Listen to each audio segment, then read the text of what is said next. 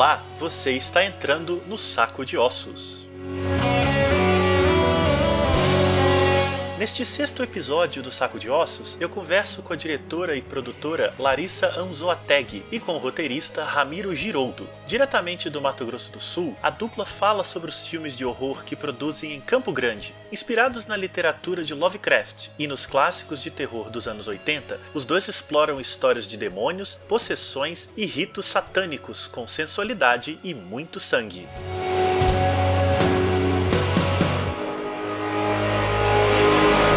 Eu quero agradecer mais uma vez a todo mundo que está ouvindo e compartilhando o programa nas redes sociais e dizer que isso é muito importante para que o trabalho continue. Se você tiver sugestões, perguntas ou comentários sobre o Saco de Ossos, deixe uma mensagem no Facebook, no Twitter ou no Instagram que eu posso ler aqui na gravação.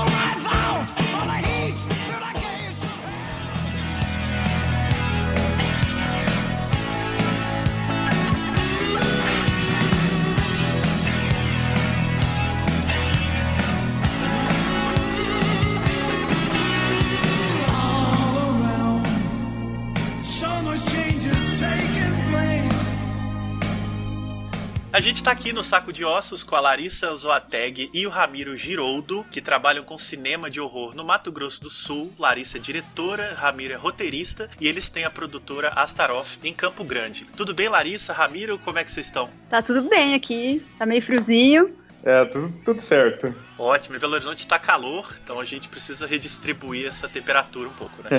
é o seguinte, eu já queria começar bem do início. Eu queria saber de vocês como é que o horror chegou na vida pessoal de vocês. Pelos livros, pelos filmes, quando que apareceu o gosto pelo gênero e se há um momento em que vocês se conheceram antes ou depois e decidiram transformar o horror em um meio de trabalho, em um meio de expressão. O horror chegou para mim pelo cinema mesmo, né? Nos anos 80, quando eu era criança, meu irmão mais velho, ele era rato de locador e ele gostava muito de alugar os filmes de terror. Então a gente assistia junto, eu morria de medo, mas não deixava de ver também. Então, e depois aí eu fui, fui assistindo por conta própria também, fui crescendo, fui assistindo por conta própria. E aí fala você agora, Ramiro. É, eu também, desde criança, e a princípio peneirando a programação da TV, né? Esperando aparecer filmes de terror e depois nas locadoras, né? Também ali nos anos 80 e 90, né? É, então, desde criança também. Então vocês vêm dessa geração de locadora, alugava tudo. É, então. É. A, a gente pegou uma fase muito boa do gênero, né? É, tinha bastante produção, né? Que acho que era só para locador algumas, né? Alguma, ah, uma parte sim, né? Hum. Bastante coisa legal. E em que momento vocês encontraram o caminho do horror para expressão? Quando é que se tocaram de que aquilo podia render trabalho? Porque vocês dois são professores em Campo Grande, né? Larissa é da área de artes visuais, né, Larissa? Isso. E o Ramiro, de qual área você é, Ramiro? De letras e audiovisual. Sim, então vocês seguiram aí esse lado acadêmico, mas também no, no paralelo aí fazem filmes, curtas, longas, enfim. Como é que se deu essa, esse encaminhamento para produzir horror? Então, o meu foi assim, eu, eu, meu TCC foi sobre o filme trash, porque eu era fissurada em filme trash. Na verdade, assim, eu conheci o Ramiro quando eu tinha 16 anos, na adolescência ainda. A gente se conheceu. Eu me apaixonei por ele, não tava nem aí pra mim, mas tudo bem. Porque pelo menos ele me apresentou vários filmes legais. Olha aí, já ajudou bastante. É. E um desses filmes que ele me mostrou, que eu não conhecia, que tinha na locadora que a gente frequentava, mas eu nunca tinha visto, era o Toxic Avenger, da Troma. E até hoje é um dos meus filmes preferidos, assim. Eu falei, nossa, que sensacional, eu quero fazer esse tipo de filme, sabe? Eu, aí, eu aí, a partir do, do, momento que eu assisti o Toxic Avenger, me despertou essa vontade de fazer cinema. Mas eu não tinha como fazer, não tinha conhecimento, não tinha câmera, não tinha nada. Então, só na faculdade que eu fui fazer umas experiências. Não namorava o Ramiro, né? Que a gente mal se via, é. né? Mas aí a gente se reencontrou em São Paulo, porque eu fui morar lá e ele também. A gente começou a namorar. Eu já tava fazendo um curta lá, porque eu conheci Isso. um pessoal. Faltava uma cena só. Faltava né? uma cena, é. Eu conheci o pessoal indo em, Eu esqueci o nome do negócio. Festival? Festivais, festivais de filme de terror. E aí a gente começou a produzir junto lá, assim, sem dinheiro, todo mundo, ninguém ganhando nada. E o Ramiro foi fazer uma figuração lá pra mim. Uhum. e aí teve. Depois a gente começou a namorar, a gente foi morar juntos e ele escreveu o roteiro do Red Hookers. A gente juntou a nossa grana que a gente tinha, uhum. tirou dinheiro até dos cofrinhos. e a gente começou a fazer e não parou mais. E o Red Hookers, então, é o primeiro curta de vocês, juntos, né? Aham, uhum, sim. Sim, é. foi o primeiro que foi lançado, né? É, foi o primeiro que foi lançado, porque o outro que eu tava gravando, que foi o Limerense, ele demorou um tempão para ser finalizado. Ele foi lançado que em 2016? 17. 17, né? É. Uhum. Mas demorou cinco anos, mas ficou pronto. Não, ficou pronto. é, isso na verdade foi mais demorado. É. E já que vocês tocaram no Red Hookers, né, já, já pode comentar um pouco dele. filme que circulou bastante em festivais, como é que foi a carreira dele? Porque ele é um filme que, para começo de, de carreira, né, para ser o primeiro filme que vocês fazem, ou pelo menos que vocês lançam, ele já diz muito do que a produtora vai ser nos filmes seguintes. Ele já lida ali com várias questões e, e elementos mitológicos, a gente vai falar um pouco disso depois. Mas ele teve uma circulação já boa ou precisou de um trabalho ainda para que ele atingisse festivais, para que ele atingisse um certo circuito? Não, assim, a gente não tinha nem experiência de mandar filme para festival, né? A gente foi se surpreendendo, porque a gente mandava, é. era aceito. Acho que o primeiro que aceitou foi no México até, né? É, então. Tipo, é. nossa, né? Tava mandando assim, né, assim, ah, vai que passa, né? É. E aí ele foi super bem aceito. Passou, inclusive, no HP Lovecraft Film Festival, né? Em Portland, no Isso. Oregon, uhum. nos Estados Unidos, e acho que circulou bastante fora do Brasil também, né? Também, é. Foi mais na América Colômbia, Latina, né? É. é, é Argentina.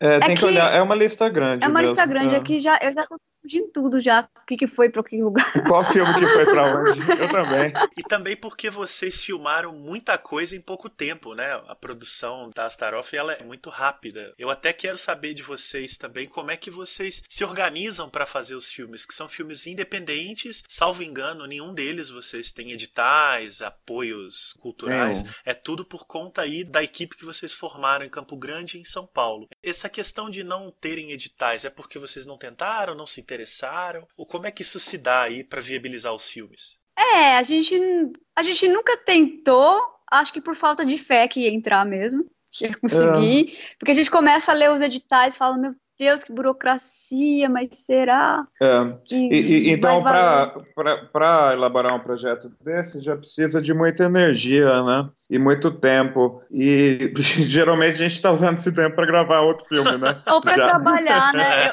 Eu, eu, acho que quem talvez só viva de cinema, não sei, não sei se alguém consegue viver só de cinema, espero que sim. Ah, eu acho que, que é viável, né? Porque vai saber que tem esse tempo, né? Vai é. ter até já essa experiência, talvez, sim, né? Sim, sim. Talvez se a gente é, começasse, a gente, a gente, já teria é, pegado o jeito também. A, né? gente, a gente não tem nada contra também, sabe? A gente não, acha que tem que ter o, tem que ter o financiamento e apoio. Não é, é por a gente não usar é. e a gente tem algo contra, muito pelo contrário. É uma questão mesmo de contexto, né? Para vocês aí, é. não é. não é uma possibilidade no momento, né? Uhum. Isso, é. Ô, Larissa, você citou o Toxic Avenger, né? Você deve ter alugado ele como o Vingador Tóxico. Eu também gosto muito uhum. do filme. E eu já vi umas entrevistas em que você cita ele mesmo, né? Sempre como uma referência. Eu queria te perguntar o que que no Vingador Tóxico te fascinou naquela época, imagino que ainda te fascine, e se você sente que a experiência de ver o filme, conhecer e ter esse, essa paixão por ele influencia no seu trabalho de direção. Eu acho que talvez hoje.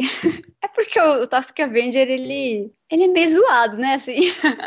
Totalmente. Eu acho, eu acho que bastante. Mas foi isso que me chamou a atenção, né? Porque eu, ach, eu achei uma coisa muito corajosa, assim. Nossa, vai lá e, e, usa o mesmo take de novo, uma trilha sonora que foi de graça mesmo, né? Sei lá, parece que chamou o pessoal do bairro pra, pra ser figurante. Então, eu achei essa coisa, assim, alternativona, né? Isso que me chamou a atenção. Eu achei muito corajoso o trabalho. No começo, assim, me influenciava muito, porque chamava o pessoal na cara de pau também pra fazer fazer tudo de graça, não tinha experiência, saía tudo meio trash, né? Mas agora eu tento, tento, tento fazer com cara de mais profissional.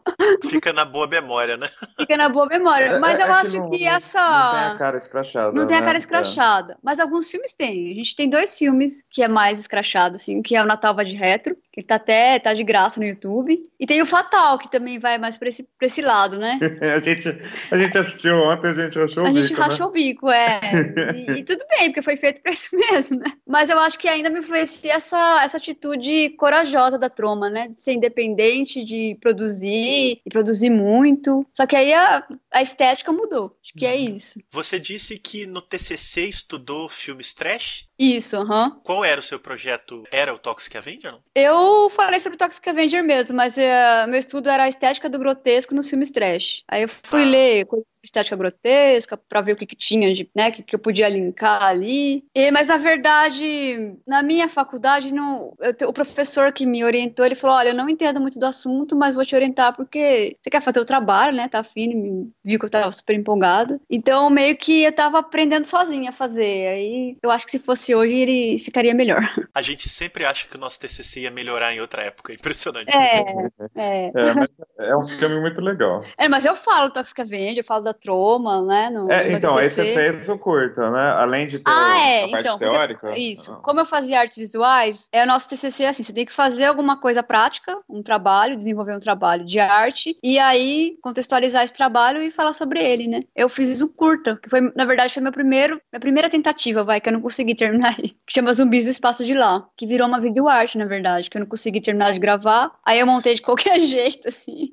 Mas é divertido, tá no YouTube também, se alguém tiver coragem, tempo. Zumbis no espaço de lá. Isso, é. Olha aí, fica a dica pro pessoal conhecer o TCC da Larissa, né? Ramiro, e do seu lado aí, você faz os roteiros, né? Dá para perceber muita influência, a gente já falou aí, do Lovecraft. Você tem um, um, artista ou uma obra modelo, como a Larissa teve na juventude aí com o Toxic Avenger? Ou essa referência ao Lovecraft aparece, sei lá, naturalmente, ou porque você lê muito o autor? Como é que se dá essa relação?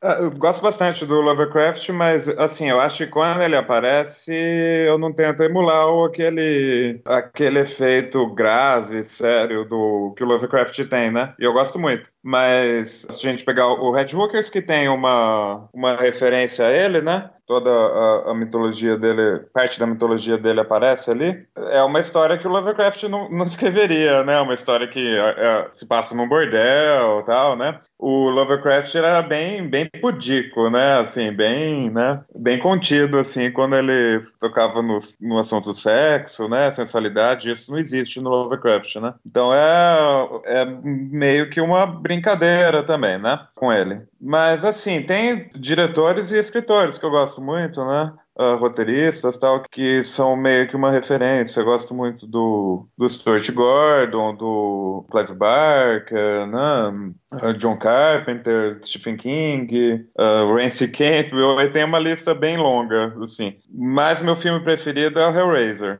do Clive Barker.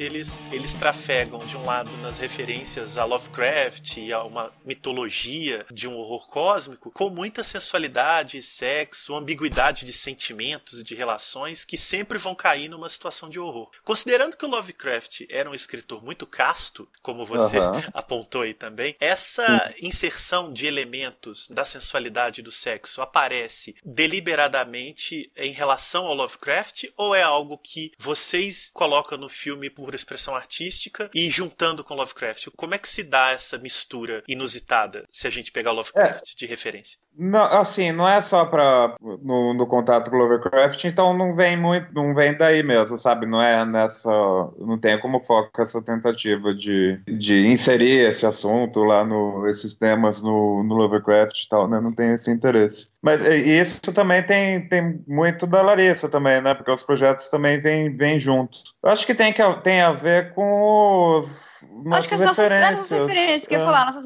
nossas referências dos anos 80, sempre tinha alguma coisa de nudez, né? Tinha uma, mais filme, de uma os mulher. que a gente no... gosta, Nossa, sim. Os que, eu, os que eu gosto, que é das, das três que Scream Queen. Nossa, falei tudo errado, não vou falar. Scream Queens, que é a Linnea Kigley, Michelle a Bauer, Michelle Bauer. Ai, a outra. Brink Stevens. Brink Stevens, né? Fala os nomes das três. Ah, eu vou falar de novo. Tá. E eu já esqueci o nome delas de novo. Eu só peço pra nome, por isso que eu chamo o Ramiro. Linnea Kigley, Michelle Bauer e Brink Stevens. É, então, são os filmes que a gente assiste que elas estão, né? Que é a Linnea Kigley, a Brink Stevens e a Michelle Bauer. Sempre tem nudez. E são os filmes divertidos, né? Eu não sei, isso me chama, me chama atenção. Quando o Ramiro começou a escrever roteiro, eu falava, olha, coloca uma coisa aí pra ter um peitinho, né? Tipo, foi, foi, isso foi ideia minha. Você provocava pra ele colocar no roteiro? É, É, te- teve Não uma vez, é, né, não, não que eu tivesse alguma oposição a isso. É. Mas assim, isso geralmente aparece nas coisas que eu escrevo também, né? Então a gente, né? é. ah, não foi assim, por, eu não fui forçado a colocar isso. Mas é uma, é uma coisa É, é que uma, engraçado uma vez o cara, um, um cara que tava fez uma pergunta, acho que do- num evento, né, que tinha passado o Red Hookers. Hum. Ele falou: "Ah, os, os filmes têm um lado de uma, um erotismo forte e tal". Eu achava estranho vindo uma mulher, aí eu vi que tinha o, rote- o roteirista era um homem. Eu, nossa, eu tô totalmente enganado assim. É, mas a verdade, assim, me- me fascina, me intriga, né, essa coisa do, do nu. Tanto que eu tô fazendo mestrado agora e eu tô pesquisando exatamente isso. A mulher nua nos filmes de terror, né? Que, que a gente, que, que significado que a gente pode dar além de só esse senso comum, que é uma objetifica- objetificação, que eu eu não concordo com isso, né?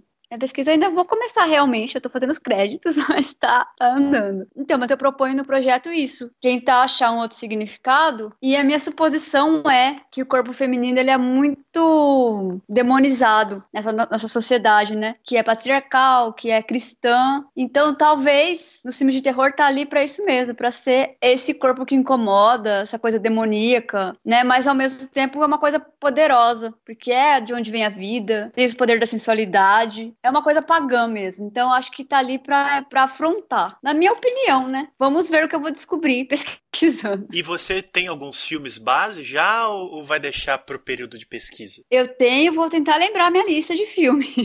Ó, um é o Starry Eyes, que é mais recente. Sim, inclusive os diretores estão aí em cartaz com o Cemitério Maldito, né? É, então. Isso. Aqui saiu de cartaz já, porque tá passando Os Vingadores em 20 salas, né? Então, Onde não está? Nossa, gente, eu olho a programação e quero chorar. É, Mas de fato, o Starry Eyes é o filme que levou eles ao Cemitério Maldito, né? Porque foi um, um sucesso aí no cinema independente. Sim, é. O que, que a gente tava assistindo? Que tinha um monte de cara famoso do filme de, de filme de Ah, terror era que tá um- atriz lá. Foi um filme de, de antologia que na mesa do. É um filme recente, ah, a gente viu no serviço de streaming. Aí o, na mesa tava Stuart Gordon, quem mais que tava? Tinha, tinha uns figurões assim do terror e, e ela tava sentada na mesa. Eu falei, olha que legal, ela tá aí com, com É, o pessoal, né? Porque foi um filme que chamou Ah, atenção mesmo, né? Isso. Ela é ótima Ela é atriz, né? ótima, é. É, tem o Carmila também, a bruxa, Que tá no seu pesquisa. na minha pesquisa, Carmila. Gente, da Linnea Kigley, agora que eu não vou lembrar qual foi que eu Nightmare escolhi. Sisters. Ah, foi Nightmare Sister, né? Sisters. Eu, eu- eu tentei pegar, assim, de algumas décadas diferentes os filmes. E isso talvez tenha um pouco a ver, Larissa. Alguns dos seus filmes têm presença de atrizes de um histórico muito ligado ao corpo, à performance do corpo, né? A Mônica Matos, que tem uma carreira longa no cinema pornográfico, e a Larissa Maxine, que é dançarina burlesca, né? Também tem muitas bandas. Me chamava muita atenção que há muitos números, né, de bandas de rock tocando por vários minutos, que tem um caráter de performance muito forte nos filmes também. Eu queria saber se essa utilização do corpo como performance para as histórias de horror tem a ver com esse seu interesse de olhar para esses corpos, essa curiosidade de filmá-los do jeito que te chama a atenção, né? E Especialmente no caso das atrizes, de trabalhar com duas atrizes que têm carreiras fora do cinema de horror e que você traz para esse universo e, e utiliza aí a performance do corpo delas também, Deixa eu pensar. sem pressa. Ai, meu Deus, peraí. Ah, Assim, Ah, acho que fala. só- só um detalhe é que a Mônica, ela, a Mônica Matos, ela, quando ela trabalhou no Red Hookers, ela estava já há uns três anos, tava há alguns anos já sem produzir filme pornográfico, sabe? É. É, e desde então ela não voltou, então é, já tem pelo menos, acho que quase 10 anos que ela não faz filme pornográfico. É, fica... Ela não grava desde, acho que em torno de 10 anos, ah, ou mais até. Sim. É. é. na verdade, sim, eu, como eu disse, eu tenho essa, essa fascinação, essa por ver nos filmes dessas mulheres que para mim na verdade é uma coisa muito livre, né? E ao mesmo tempo muito livre também que, que bate muito de frente com o que a gente acha que é certo, que é errado. Eu acho muito legal eu queria fazer um, um, filme com nudez, mas eu nunca tinha achado ninguém que topasse. Assim. Até que eu conheci uma pessoa que conhecia a Mônica, e ele falou assim: Olha, eu acho que a Mônica não vai se importar, né? Porque ela já fez filmes assim e tal. Aí eu falei com ela, falei da ideia e tudo mais, ela topou. Foi quando a gente foi fazer o Red Hookers.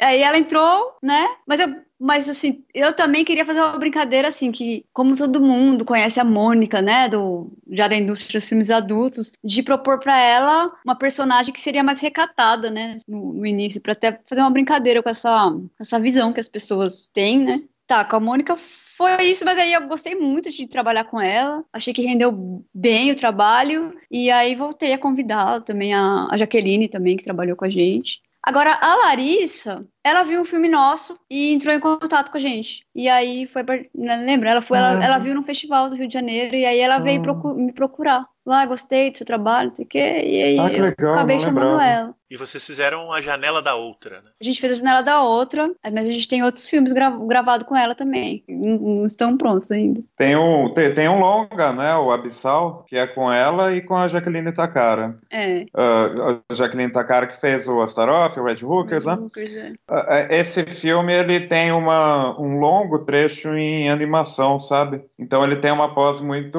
muito complicada. Mas eu acho que lá pelo final do ano que vem ele deve sair. Acho que sim. É. Ah, eu só quero falar uma coisa quanto os números musicais, que também é uma coisa que a gente tenta trazer das nossas referências dos anos 80, que às vezes tem no meio do filme como se fosse um clipezinho, né? Toca uma música, toca uma boa parte da música, e tem várias sequências. Aí a gente fez questão de trazer isso pro filme também.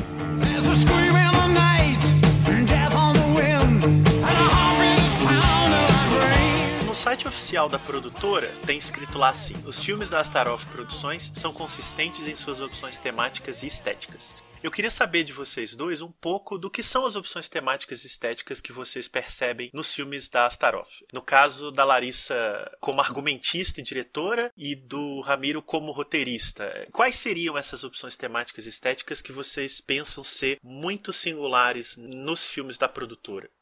Começa respondendo aí, você que escreveu. então, a gente tem uma, um, um conjunto de referências que, que dá para ser tá bem aparente nos filmes, né? Essas referências aos, ao cinema dos anos 80, né? O, inclusive aos diretores que faziam os filmes direto, direto para locadora tal, né? Então acho que isso aparece bastante. Uma outra coisa que aparece bastante, o destaque para as personagens femininas. Isso é uma coisa que tem a ver com a Larissa e eu também eu gosto mais de escrever personagens mulheres, sabe? Tenho mais interesse em escrever. Então, acho que está uh, em torno disso. Mas aí tem a lance da fotografia, da direção, da Larissa também, que dão uma cara para os filmes, né? Uma paleta de cores que ela sempre usa, né? Ela e o Pedro Rosa, é, né? Que, é o nosso, é nosso diretor, diretor, de fotografia. fotografia. É, não, eu acho que, também resumidamente, a gente tenta fazer uns filmes de terror, mas que é ao mesmo tempo de terror e é divertido e com sensualidade. Acho que é isso é, que a gente sempre busca. Resume, né? é, a gente sempre está é. buscando isso. E, e, então, assim, tem essa, essa ideia do, do filme de terror divertido, mas ele não é o que chamam de. Eles não são o que chamam de terror normalmente. Nem de trash, que as pessoas falam que é trash. É, eles não são muito sérios, muito graves, né? Eles têm cor, sabe? Então vai por aí. Eles não têm essa intenção de ser uma, uma coisa, não sei, tenebrosa, assustadora tal. Eles são filmes divertidos. É, né? são divertidos. e olha, eu não, eu não tenho nada contra os homens, tá? Porque assim, nos meus filmes quase não tem homem, quando tem eles morrem. Mas é que eu acho que as mulheres são fodas mesmo. E aí, e aí eu mostro isso nos filmes. Larissa, inclusive, aproveitando esse gancho, que é ótimo aliás. Você, como diretora, num cenário que a gente sabe muito nocivo para cineastas, né? O machismo ele sempre imperou no cinema, no cinema de horror mais ainda, e nos últimos anos talvez as coisas estejam enfim mudando. Você sente esse impacto? Como é que que é ser uma diretora nesse meio do horror. Eu não sei como é no Mato Grosso do Sul, mas eu imagino que não seja muito diferente dos outros estados do Brasil de enfrentar alguma, alguns obstáculos que socialmente são impostos. Como é que é o, o seu papel nisso? Como é que você pensa isso? Olha, o que eu sinto é que talvez eu não seja levado tão a sério por eu ser mulher. Assim, ai, tá brincando de fazer filme. Ainda mais de terror, né? Que parece que tem que, tem que completar um, um quiz, assim, pra eu poder ganhar uma, uma seriedade, né? Passar um testinho, É, né? tem que passar um testinho. É. E... Só que assim, eu, eu acho que o meu papel é eu, desculpa o linguajar, mas é eu ligar o meu foda-se para a opinião das pessoas e vou fazendo meu trabalho porque ele mesmo vai provar, né, o que eu penso, o que eu realmente posso contribuir, o que eu posso dar. Então, na verdade, assim, eu sei que existe esse preconceito, eu sei que existe esse machismo, mas eu tento nem pensar nisso, assim, eu vou fazendo minhas coisas e não me importo muito. Só que eu acho que realmente as coisas estão mudando, né? A gente cada vez vê mais diretoras aí no, no cinema de horror, né? Você também falou agora sobre trash, né? Você refutou que são trash, o que eu concordo, os filmes da Staroff não são trash. Na verdade, alguns são bem amedrontadores. E eu já vi uma entrevista sua no YouTube em que você também fala sobre isso, né? Existe essa, essa visão um pouco torta para os filmes da Staroff? Ou como é que vocês pensam essa relação do que seja ou não trash e por que isso é usado como muleta? Isso é uma opinião pessoal, assim. É, é um selo que se usa como muleta quando alguns filmes de horror vão para além de, de alguns padrões, né? Quando tem mais violência, quando tem tripa, quando tem sangue, vísceras, enfim. É muito fácil taxar de trash e, e é um termo que a gente sabe que, além de pejorativo, ele é muito redutor. Como é que vocês lidam com isso quando aparece? A gente tenta explicar que não é, né? A gente respira, a gente explica. Mas não adianta. É. é que eu acho que ficou no imaginário das pessoas por causa do, do cine trash. Eu não, sei, uhum. eu não sei se é uma coisa só do Brasil, né? Mas eu imagino que aqui seja mais forte. Ah, é. Eu acho que ficou no imaginário, assim, e vai durar gerações, até que esse pessoal que não assistiu, mas vai, vai ficar na cabeça, que qualquer filme que é mais independente, que é de baixo orçamento, é trash. E assim, eu acho que não tem muito o que fazer, porque eu explico, eu explico de novo. Eu falo, mas eu já estudei trash, eu, eu tô falando, não é trash. Eu não sei como lidar, pra falar a verdade, eu não sei. Vira um selo relacionado à economia também, né? Quer dizer, o filme é barato, logo ganha o selo trash. Como É, se, isso, e a gente é sabe barato. muito bem, vocês sabem muito mais que eu provavelmente, que tem muito filme com dinheiro absolutamente trash. Né? É. é, a gente pode. Vai ser uma boa começar a usar. O orçamento é trash, mas. Sim, sim. Ou então vocês podem eleger alguns grandes filmes de orçamento alto que são horrorosos e dizer, não, trash é o filme tal, isso é trash. E aí você já deixa aquilo bem claro antes de qualquer coisa, né? É. Mas é engraçado porque assim, às vezes eu acabei de explicar. Aí quando eu vejo a pessoa tá falando de novo que é trash, aí eu falo, olha, quer chamar de trash, chama. Desisto. O primeiro longa-metragem da produtora é o Astaroth, e aí uma pergunta de curiosidade. A produtora passou a se chamar Astaroth antes ou depois do filme? Depois. Por causa do filme? Não, na verdade a gente foi registrar o, o nome Bad Retro e já, já tinha registro, né? Já tinha três Tinha empresas, acho. três ah, ah, registros do Bad Retro e um, de- um deles, ou mais de um deles, era da Globo. Caramba, que medo de daquela série. quantidade de VAD retro. Isso, teve aquela série, né, meio humorística, assim, então, ah, Fernanda Young que escreveu, que é, né? aham. Ah, E aí, ai, eu falei, putz, a gente falou com o advogado, ele falou, não, nem, nem entra nessa, melhor pensar em outro nome. não, não vai adiantar, pode dar problema se você colocar VAD Retro com dois R's, assim, uma palavra só, sabe? Aí a gente Ele resolveu colocar o nome do primeiro longa, Ah, né? Que a gente acha que até agora é a nossa personagem mais icônica, assim. é. Ela foi pro, pro logotipozinho, né? Ela pra foi, logomarca. é, é. foi pro logomarca. Mas ficou até mais sério, assim, foi... Eu, eu gostei. Não que a gente seja sério, mas... Pois é, sobre o filme então, você falou da personagem mais marcante e eu queria que a gente falasse um pouco do filme. Esse roteiro, Ramiro, foi pensado Ah. pra essa personagem e já como um longa-metragem ou foi virando longa no processo? É, então, teve uma, um, um percurso meio acidentado até chegar. Foi o seguinte: a gente reuniu uma, uma equipe para gravar um outro roteiro, que a gente não, tem, não gravou até hoje, que é o Embrião Maldito. Era um roteiro para um longa. Esse ia ser trash, hein? Isso. Ah, Aí durante Opa, a... aí você ia resolver a vida de muita gente, então. É, então.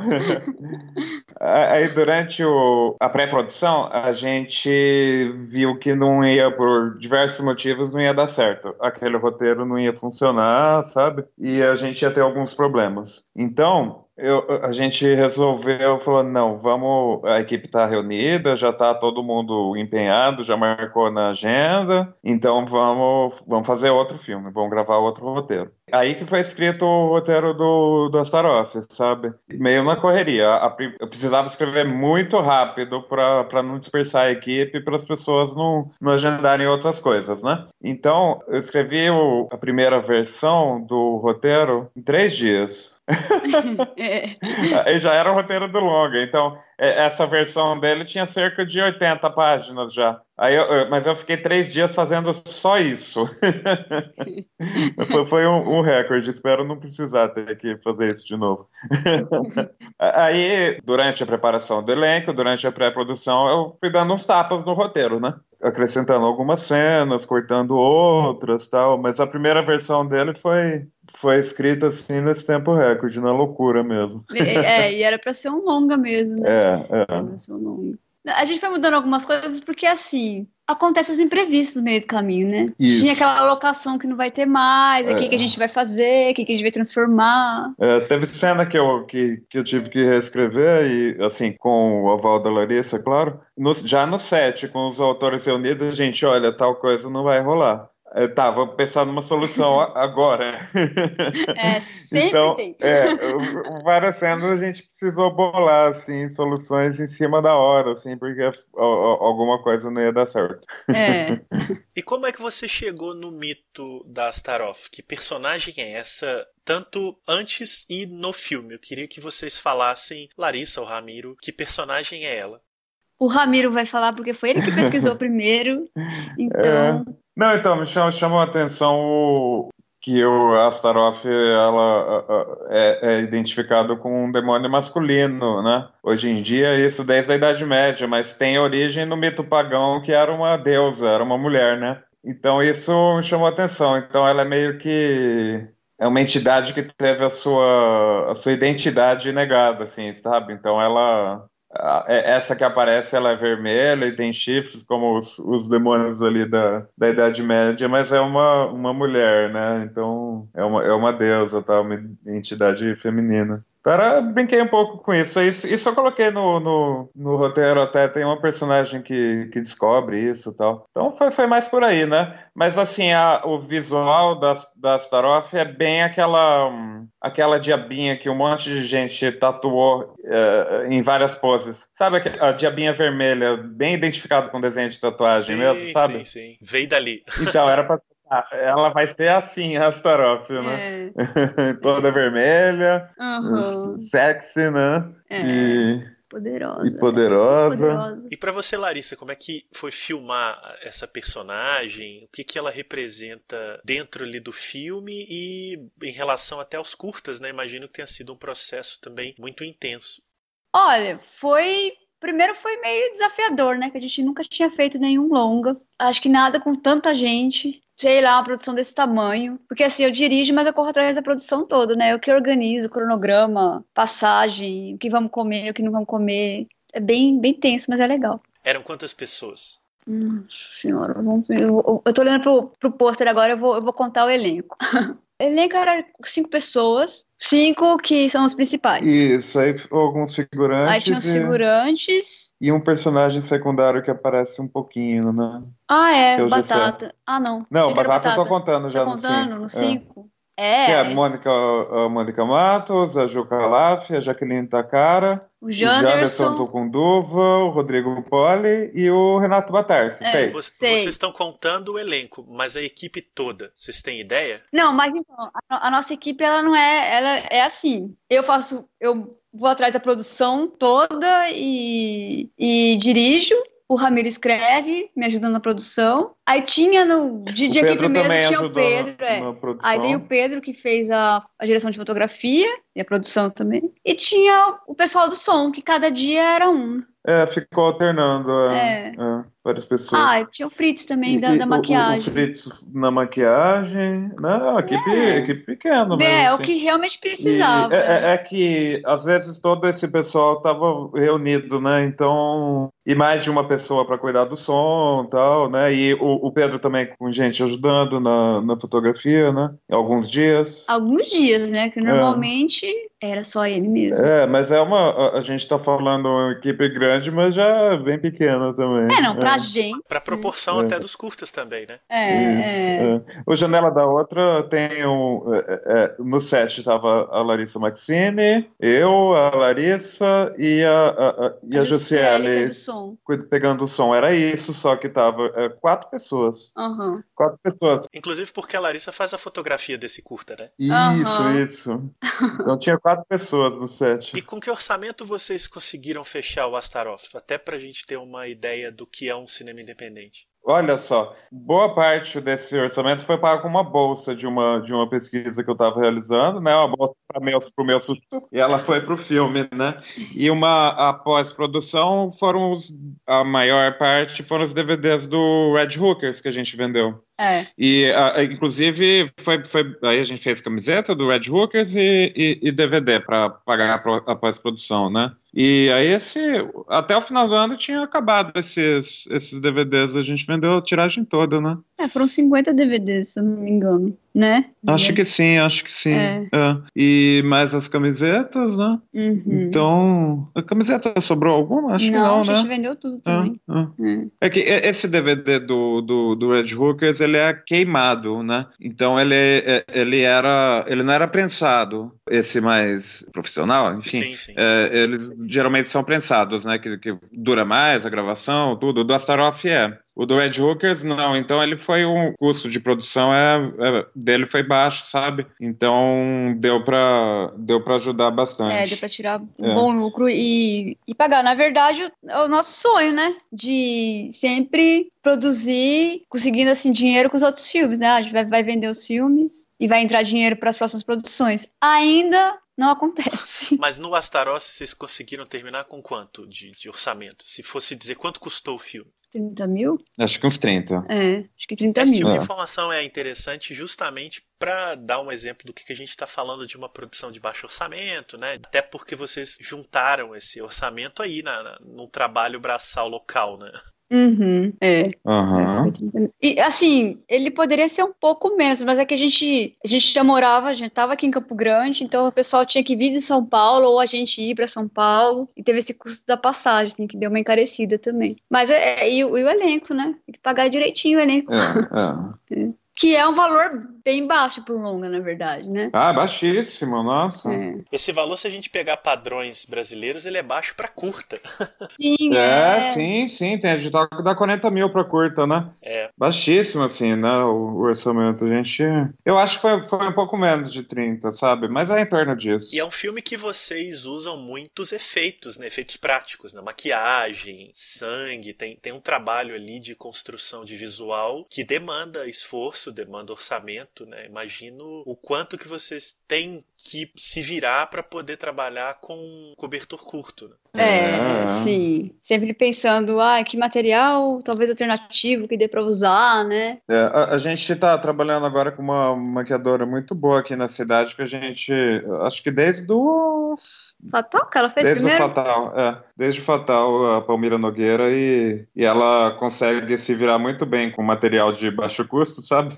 Ah, sim, nossa, às vezes ela usa papel. Você fala, não, pera é, aí que eu vou fazer é. uma experiência Aí ela vai, pesquisa e papel e cola, pronto. Ela faz uma coisa maravilhosa. Como é que foi a circulação do Astaroth? Ele rodou bem em festivais? Eu sei que vocês vendem o DVD, eu mesmo comprei o DVD pelo site. Como é que o filme circulou ou ainda circula? É, circulou mais no, em festivais também, passou em vários festivais. Sim. Né? Passou fora passou também. Passou fora bastante é. também. Eu acho que ainda o Red Hookers é o que mais teve. Eu acho que o Red Hookers é o que mais circulou. É. Para um longa ser selecionado no festival, ele, o longa ocupa bastante espaço, né? Então é, é, natural que seja um pouco menos. O Red Hookers acho que foi o que mais rodou. É. Sim, mas mesmo assim ele, eu, eu fiquei feliz assim com, né, com a quantidade de lugares que foi exibido. Sim, sim. Né? Foi bastante bastante, de qualquer foi, forma. Foi bastante, é. Teve um festival, meu Deus, foi no Uruguai. Ai, algum país, é, aquelas coisas, né, de brasileiro, não sabe nem onde é que é nada. Que eles fizeram uma resenha, assim, bem no ponto, assim, que eu gostei de, de ter lido. Ah, eles, qual que foi? eles entenderam bem a festival? proposta Ah. de ter puxado essas, é, esses elementos dos filmes dos anos 80, né? Então, Esse assim, foi eu um acho que ele festival no Uruguai, eu tô É, tentando no lembrar o Uruguai, nome, é. deixa eu ver se eu acho aqui. Então, assim, eu acho que rodou um pouco menos que o Red Hookers, mas tá ótimo, né? Pro tanto de lugares que foi. E que ele foi bem recebido, bem compreendido, assim. E agora, pra ver, tem o DVD, dá pra comprar no site. E também dá pra alugar no Vimeo, on demand.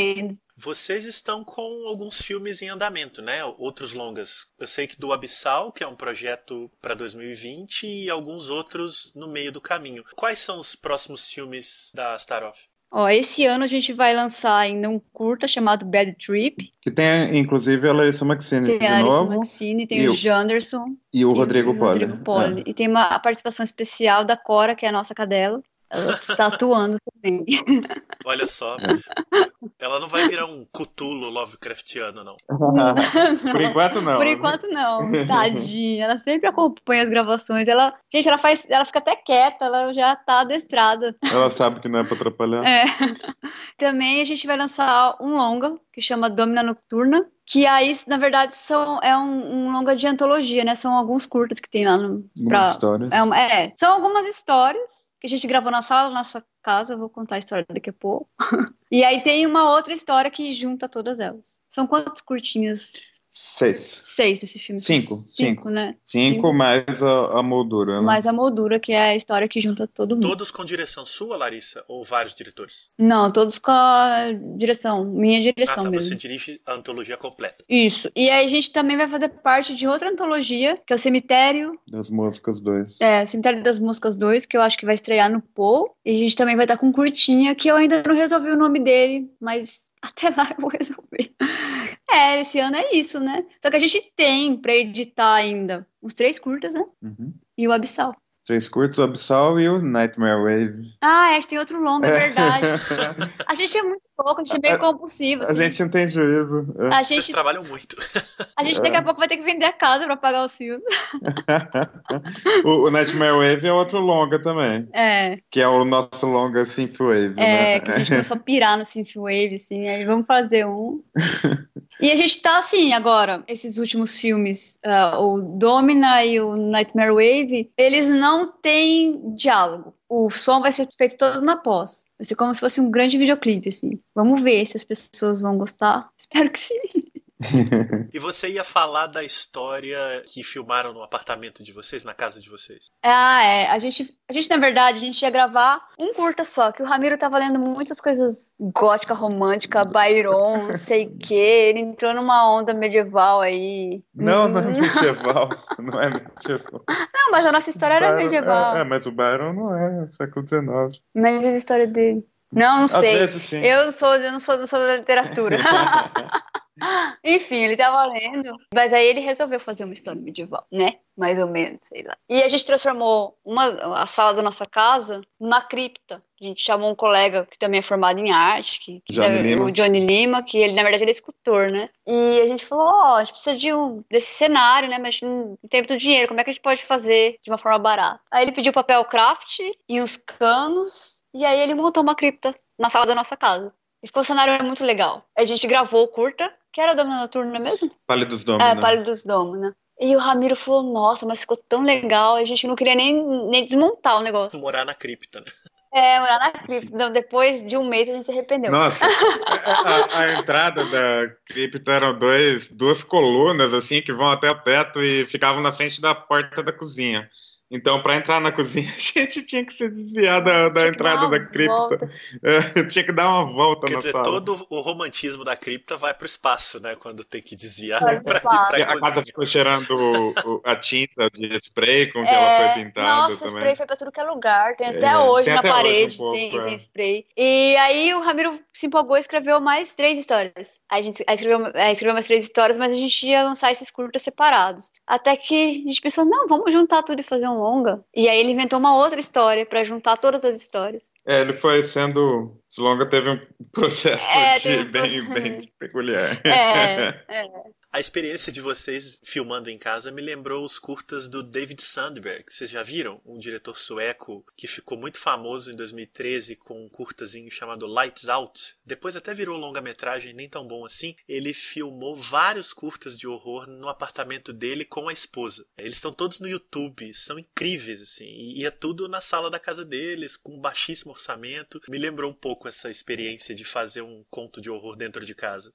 Legal. É, acho que a gente é meio que nem eles, que a gente sempre. Ó, o Red Hookers foi no nosso apartamento. Foi no apartamento Foi no em São apartamento. Paulo, é. E aqui a gente vai transformando os cômodos pra ser cenário. A cripta mesmo é irreconhecível, não parece ah, não, que é a nossa parece, casa não. de jeito Não, nenhum. De jeito É. nenhum. né? Nossa, ficou muito legal aquele cenário.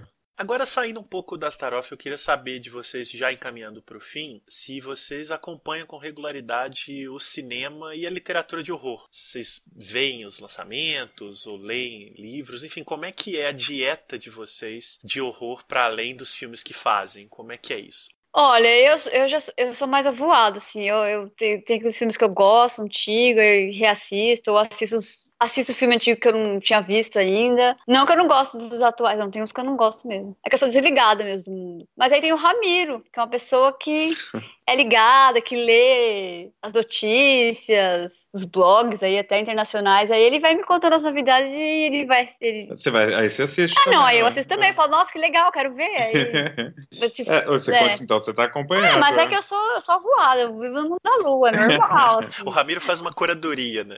É, ele faz isso, boa, boa, é. exato. É, se, se, se, se, eu, ver que não tem muito futuro, nem mostro pra Larissa.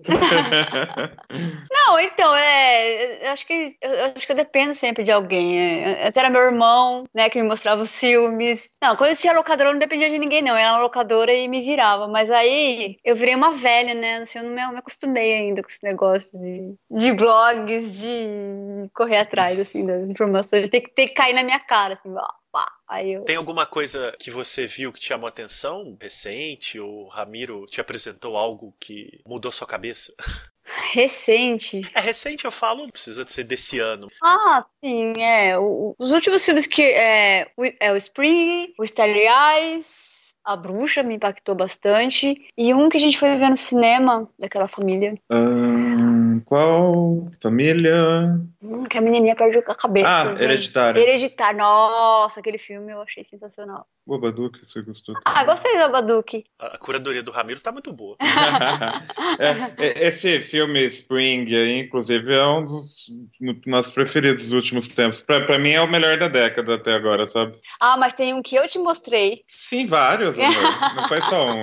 Não é, que eu acho que eu sou, sei lá, Ah, sou Qual, esquisita pra qual? pesquisar, as- pra pesquisar as coisas. O Love Witch. Ah, o Love Witch, é demais Witch, né? também esse filme. É, É, sim, uma bruxa que. Os problemas amorosos da bruxa, assim, é, e a É. dificuldade que ela É tem. muito de- bom esse filme. É bom demais, é bom demais. É muito bom. E aí eu, eu li. É porque, na verdade, eu acabo lendo assim, ah, aparece uma reportagem sobre diretoras de filmes de terror. Eu vou atrás, eu quero saber, né, o que, que, que a mulherada tá fazendo aí. Love Witch é da, é da Anna Biller, né? Isso, é. Isso, isso, ela é ótima, né? Ela é ótima. Nossa, aí a gente importou o filme até pra assistir, porque eu vi o trailer e falei, É. meu Deus, que sensacional. A gente é colecionador, a gente não gosta desse negócio de pirataria, não. É, Então interessou, vai atrás, né? Do físico, né? é. O Ramiro, você citou um dos melhores da década aí, eu queria que você repetisse. Qual é? É o Spring. Eu, eu não sei se ele foi lançado aqui no Brasil, eu acho que não. O que a gente tem aqui é de uma edição de, de fora, uma edição europeia, eu acho. Ah, mas seria o Primavera, né? Aí é dos mesmos diretores um filme que teve até mais destaque, ah, foi mais assistido, eu acho, que é Oculto, que é o. é, não é ocu- oculto de escondido, é oculto. Sempre que eu falo, parece que eu tô falando oculto, ah, escondido. Ah, que é desses mesmos diretores do Spring e eles atuam até ah, fazendo Dois Irmãos. Esse filme é ótimo também, é o The Endless em inglês. Primavera é um filme de. do- tô procurando um filme de 2015, Justin Benson e Aaron Moorhead. Isso, exatamente. É, nossa, é Cara, ótimo. não conheço esse filme, fiquei curioso aqui. É Nossa, muito bom, ele é, muito bom. A gente É. assistiu umas cinco vezes, eu acho. que Ele é muito maravilhoso. É, ele é Vai ótimo. pular na fila aqui essa semana, Ah, é, eu recomendo muito. com É. certeza. Um filme que eu falei que, que todo mundo gostou também, que foi o Corra, que eu gostei bastante. Ah, o Corra, claro. O Nosso também. O Nós né? também, A gente é. gostou bastante. É. Le- Lembrei de um, o The Void, que eu gostei bastante também, é recente. Tem bastante coisa boa. que a gente não assiste muito, é o que a gente não gosta muito mesmo, é esse, uh, na linha do Invocação do Mal, Sobrenatural, a gente não acha muito interessante, sabe? A gente não tem nada contra, mas não é o. É bem diferente do, do, do que a gente, gosta, a gente mesmo, gosta né? né? Então, assim, só não. A gente é, às vezes assiste, eu tenho uma é. vontade de ver para conversar com meus alunos, né? Porque Sim. eles sempre vêm, ai, professor, você gosta de filme de terror, aí vem falar dos filmes que eu não tô afim de ver. É, é. E eu fico meio me sentindo por fora para falar com eles, né? Porque Ela quer. eu amo meus alunos, assim, eu quero fazer de tudo por eles. Mas, enfim, eu não tenho tempo. Você, Ramiro, que é das letras, você também acompanha literatura de horror? A pergunta vale para Larissa também, mas eu comecei por você porque você já vem da área. Você uhum. também acompanha literatura de horror? Como é que é isso? E Larissa, se tiver algo sobre isso, também vai ser muito bem-vindo. Olha, ultimamente eu não acompanho nada depois que eu entrei no mestrado, tá? Mas. Ela tem que ficar bitolada lá. É, eu só acompanho semiótica. mas é, é eu, gosto de ler, eu não sou. É, ela lê bastante, é... Larissa. Ela, ela sempre sempre tá lendo. Só que eu, eu, leio, ah, de tudo, né? É. O, o, então, o, o Ramiro, ele é mais especialista mesmo. Sei lá, ele consegue ler super rápido. É. O, então, tem, tem bastante coisa legal acontecendo na, na literatura de horror nesse momento. Tem um autor que ainda não foi traduzido, que para mim é um dos mais legais, assim, dos, dos mais recentes. Ah, eu sei que você falou. Que é o Grady Hendrix. Ah, é muito ótimo. A Larissa leu também. E ele tem quatro livros só publicados, ele é uma carreira mais ou menos no começo, assim, ele publicou rápido, e ele é muito bom, assim, muito, uh, muito, muito divertido, muito... tem um diálogo legal com a com a tradição do horror, assim, sabe? E esse cara, ele, ele escreveu um, um, livro sobre os paperbacks, que são aqueles livros mais baratinhos, as brochuras, de horror dos anos 80, e que é o Paperbacks from Hell. Aí esse, esse livro foi muito lido, assim, né? Um livro que bombou mesmo. Esses livros lá nos Estados Unidos e Inglaterra, nos anos 80, 70 também, mas mais nos anos 80, é, é, saíam assim de, de, de uma quantidade enorme, sabe? E eles não foram foram traduzidos aqui para o Brasil, né? Então tem toda uma, uma literatura mesmo que a gente não ficou conhecendo. Aí uma, uma editora muito legal, a Valancourt Books, ela tá reeditando vários desses livros que são comentados ali no Paperbacks from Hell, e os livros estão saindo com o um selinho do, do Paperbacks from Hell, sabe? Então tem uma... tá acontecendo agora na literatura de horror um tipo de, de renascimento, assim, redescoberta desses caras, sabe? Então tá sendo muito legal acompanhar isso. É, tanto que a gente faz em sebo agora, é, a gente sempre tá procurando esses livros, porque, é. por incrível que pareça, tem aqui no Brasil. Tem a gente acha aqui... em inglês, é. é eu fui é. em Dourado, que é interior aqui, eu consegui achar uns livros lá. É, a Larissa achou uma coleção de diálogos italianos lá num... os livros mesmo, lá numa, num sebo em Dourados. Então tô totalmente inusitado, assim, é... encontrar aqueles livros lá. As capas amarelas, assim. Então. Nossa, é, porque lá foi um achado, hein? E você achou outras coisas também lá naquele sebo, vários paperbacks uh -huh. também, né? Sim, é. Então a gente fica garimpando, aí vai alguém para os Estados Unidos, a gente manda trazer livro. Ou oh, vai, vai dar para trazer? Não. É. Dá uma listinha de autores para o pessoal procurar nos sebos. É.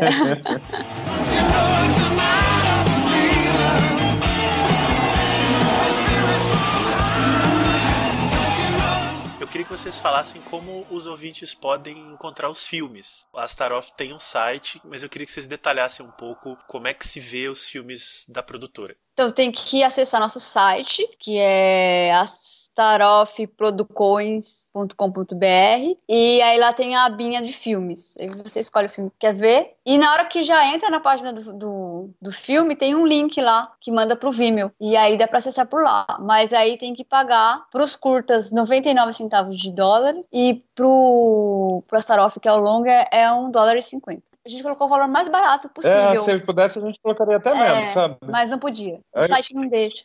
É, aí lá no site tem também o DVD do Astaroth. Ah, é, se quiser comprar o DVD do Astaroth, também tem camisetas que as estampas foram desenvolvidas pelo nosso maravilhoso designer Xamã, que ele, ele que faz sempre nossos posters e tudo mais. E é isso que tem lá. Não, tem o pôster também para comprar. É. Comprem, gente. A gente precisa de dinheiro para fazer mais filmes. É, a gente tem que falar os brasileiros, é, vão no Vimeo e, e aluguem, deem a força pra gente, porque porque a gente entra lá, só tem gringo assistindo. Eu, poxa, o pessoal daqui, cara, vamos apoiar a gente, por favor. É. Eu vou linkar cada um dos filmes no post do episódio para facilitar. Então, quem estiver ouvindo aí, vai no post, já clica, já vai jogar direto lá. E, sinceramente, né, 99 centavos de dólar para um curta-metragem é muito mais barato do que se a gente fizer a proporção para qualquer filme da Netflix, né? Então, não tem desculpa. É, ah, outra coisa a gente não tá vendendo, mas é, tem uma sessão de com ensaios fotográficos temáticos que a gente também desenvolve lá. Tem fotos que eu tiro, tem fotos que é o Pedro Roda que tira. São bem bonitas, são bem legais. Estão expostos no site, dá pra navegar. Uhum, Isso é livre uhum. pra, pra. Não tem custo, né? É.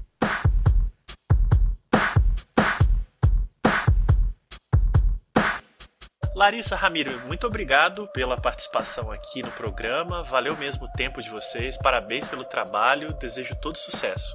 Obrigada, a gente também agradece muito o convite. Desculpa qualquer coisa aí. e é isso, espero que quem estiver escutando aí goste, fique curioso e vai lá ver nosso trabalho. É, obrigado pelo convite, foi um prazer. A gente gostou muito.